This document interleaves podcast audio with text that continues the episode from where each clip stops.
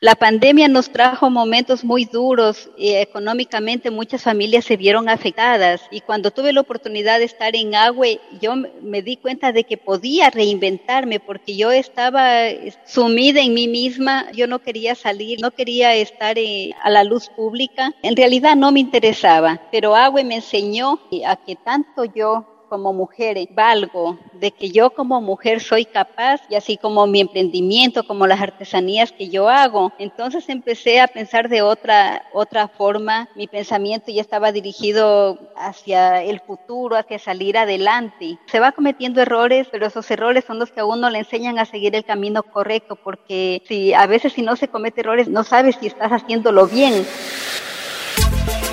Alpargatas y jeans la fuerza radica en las diferencias y la unidad en la diversidad de corazones, mentes y culturas. Las tradiciones, los sabores antiguos y lo nuevo por descubrir es la energía que impulsa a los jóvenes hacia el futuro, hacia un mundo apto para todos. Comenzar construyendo rutas de diálogo es el punto de partida. Por ello te proponemos este podcast, Alpargatas y Jeans, una producción con el apoyo de la Embajada de Estados Unidos.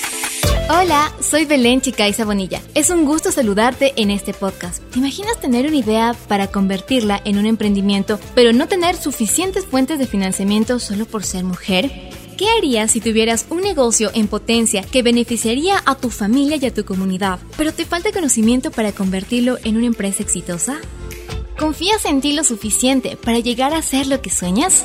Más que preguntas, estas son realidades que ocurren a diario en todo el territorio ecuatoriano con mujeres emprendedoras y muchas veces cabezas de hogar, cuyos emprendimientos no logran despegar por falta de financiamiento o conocimiento para desarrollar un plan de negocios exitosos. Hoy, en este nuevo capítulo de Alpargatas y te contaré acerca de alternativas que están disponibles para que puedas consolidar tus negocios. Te contaré historias de mujeres emprendedoras que rompieron con la brecha de la pobreza y se convirtieron en agentes dinamizadoras de la economía de su hogar y de sus comunidades. La mujer que escuchamos al inicio de este episodio se llama Ingrid Selly. Tiene 44 años. Es de la provincia de El Oro. Hoy ella es gerente de Ecoarte, una empresa que se dedica a realizar artesanías con materiales reciclados de la construcción. Ingrid, cuéntanos, ¿cómo nació la idea de tu negocio? Bueno, yo empecé aquí en mi hogar con mi esposo a elaborar eh, las artesanías cuando tuvimos una construcción y nos quedó mucho material que parecía que se iba a echar a perder. Entonces me ocurrió investigar un poco para, para descubrir qué, qué uso le podía dar, qué valor agregado le podía dar. Entonces empezamos a elaborar las artesanías y, y al principio lo hice solamente como, como un pasatiempo, algo para el hogar y cuando tenía visitas de familias o amigos yo les enseñaba y a veces vendía, pero de ahí no pasaba. Es decir, tú elaborabas artesanías como un proyecto doméstico sin pensar que tenías potencial de convertirse en un negocio real? No tenía confianza, no tenía fe, yo no le daba el valor a mi emprendimiento,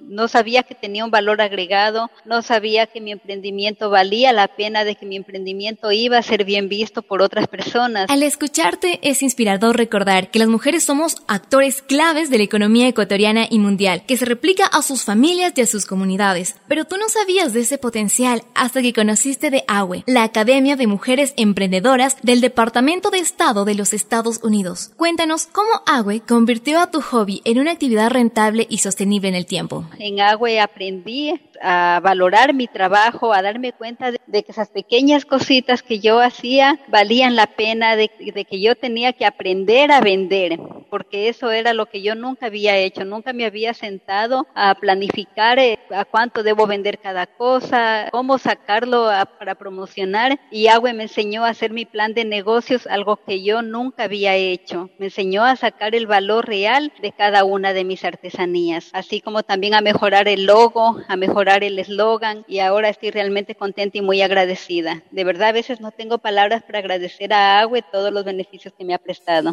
Para conocer más acerca de este increíble programa financiado por el gobierno estadounidense, me contacté con la Cámara de Comercio de Quito, el socio implementador de AGUE en Ecuador. Su gerente de la Escuela de Negocios, Eduardo Moreno, explica cómo las mujeres que han pasado por la Academia de Mujeres Emprendedoras logran alcanzar su potencial económico al desarrollar negocios sostenibles. Eh, la Academia para Mujeres Emprendedoras eh, nace en el 2017 por un tema de patrocinio de la Embajada y Consulado de los Estados Unidos. Iniciamos con un proyecto piloto con 25 mujeres de la ciudad de Quito y 25 de la ciudad de Guayaquil. Entonces, lo que nosotros hacemos a través de, de las capacitaciones se va formando a las mujeres desde un tema de liderazgo y empoderamiento. Por eso, el programa está generalizado en una metodología transversal donde las competencias de liderazgo, comunicación, trabajo en equipo y sobre todo el tema de los resultados son implícitos dentro, dentro de esta formación, porque lo que buscamos es que las emprendedoras tengan los conocimientos y la experiencia para que luego eh, puedan aplicarlo y más bien ellas generar sus propios ingresos y luego aplicar a un tema, puede ser a una institución financiera,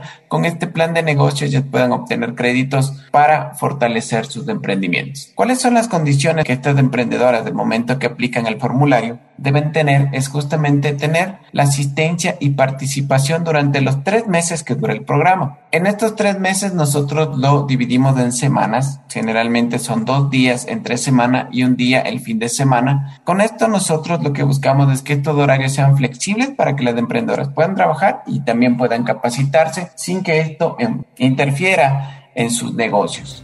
En países como Ecuador, con ingresos bajos y medianos, el 17% de las mujeres son empresarias y el 35% aspiran a convertirse en una, según el último informe del emprendimiento de mujeres GEM. Es así que más de la mitad de ellas ven al espíritu empresarial como una alternativa para mejorar su futuro, pero a la vez más hombres que mujeres consideran que cuentan con capacidades para iniciar un negocio.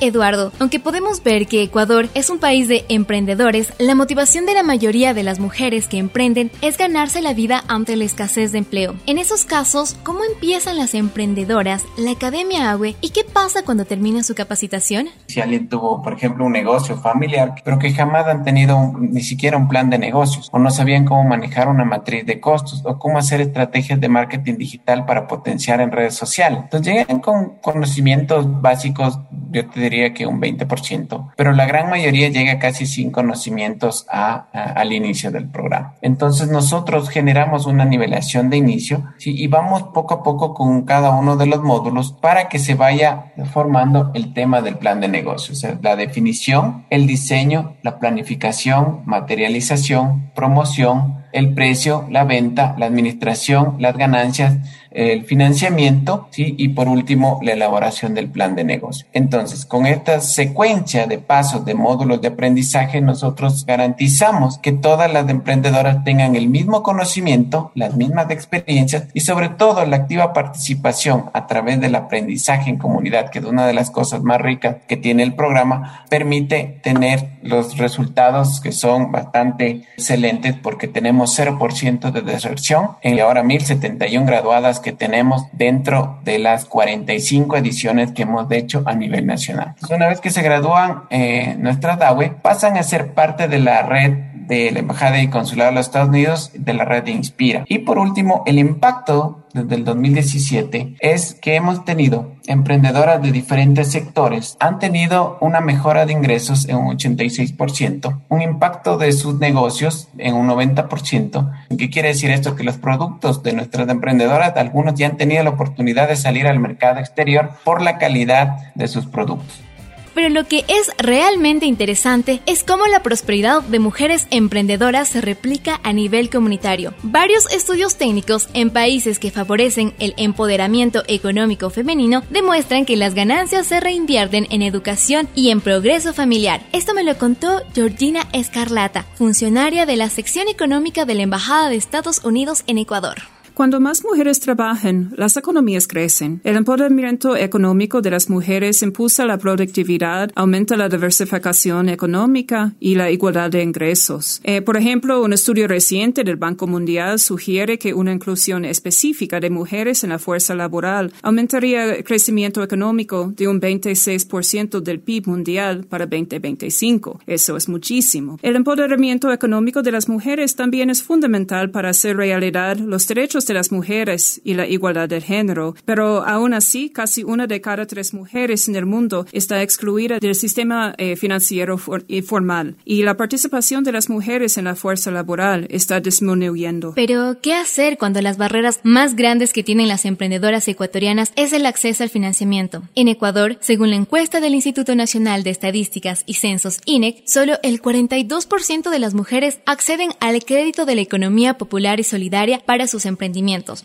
Además, el monto promedio de los préstamos bancarios es significativamente mayor para los hombres que para las mujeres. Este fenómeno se replica a escala mundial. Georgina, cuéntanos más. La inclusión financiera sigue siendo un desafío particular para las mujeres emprendedoras. Las investigaciones han demostrado una y otra vez que todas las emprendedoras reinvierten en sus negocios y comunidades y realmente son buenas candidatas para obtener crédito. Aún así, las mujeres emprendedoras enfrentan obstáculos para ahorrar ingresos hacer crecer sus negocios y, más importante, sacar a sus familias de la pobreza. Como resultado, las mujeres siguen estando en gran medida excluidas de la economía formal. Y a nivel mundial existe una brecha de 300 mil millones en financiamiento para las pequeñas empresas formales, propiedad de mujeres. Estas son las razones por las cuales el gobierno de Estados Unidos se ha comprometido a ayudar a las mujeres que deseen iniciar o desarrollar su propio negocio. Por ejemplo, lo hace a través de la Corporación Financiera de Desarrollo para facilitar el financiamiento a las pymes, pequeñas y medianas empresas dirigido especialmente a mujeres emprendedoras. Georgina, cuéntanos un poco más. La Corporación Financiera de Desarrollo Internacional, o, o llamamos DFC por sus siglas en inglés, es el Banco de Desarrollo de los Estados Unidos. DFC se asocia con el sector privado para brindar financiamiento para pequeñas empresas y mujeres emprendedoras con el objetivo de crear puestos de trabajo en mercados emergentes. La inversión es que la DFC cumplen con altos estándares y se basan en el respeto por el medio ambiente, los derechos humanos y los derechos de los trabajadores. La DFC ha proporcionado financiamiento por más de 500 millones en préstamos a pymes ecuatorianas desde 2018, dedicando una parte de todos estos préstamos a mujeres emprendedoras. Los Estados Unidos a través de la DFC está particularmente enfocado en alentar a las mujeres emprendedoras porque las sociedades que niegan a las mujeres los derechos básicos, están desperdiciando la mitad de su capital intelectual. El activo más valioso que tiene cualquier país son las mentes de su gente, toda su gente. Aquellas naciones que se nieguen a empoderar a las mujeres para que participen en los asuntos económicos serán y se han quedado atrás. Por eso es tan importante que las mujeres emprendedoras puedan acceder a crédito para hacer crecer sus negocios como siempre lo han hecho los hombres.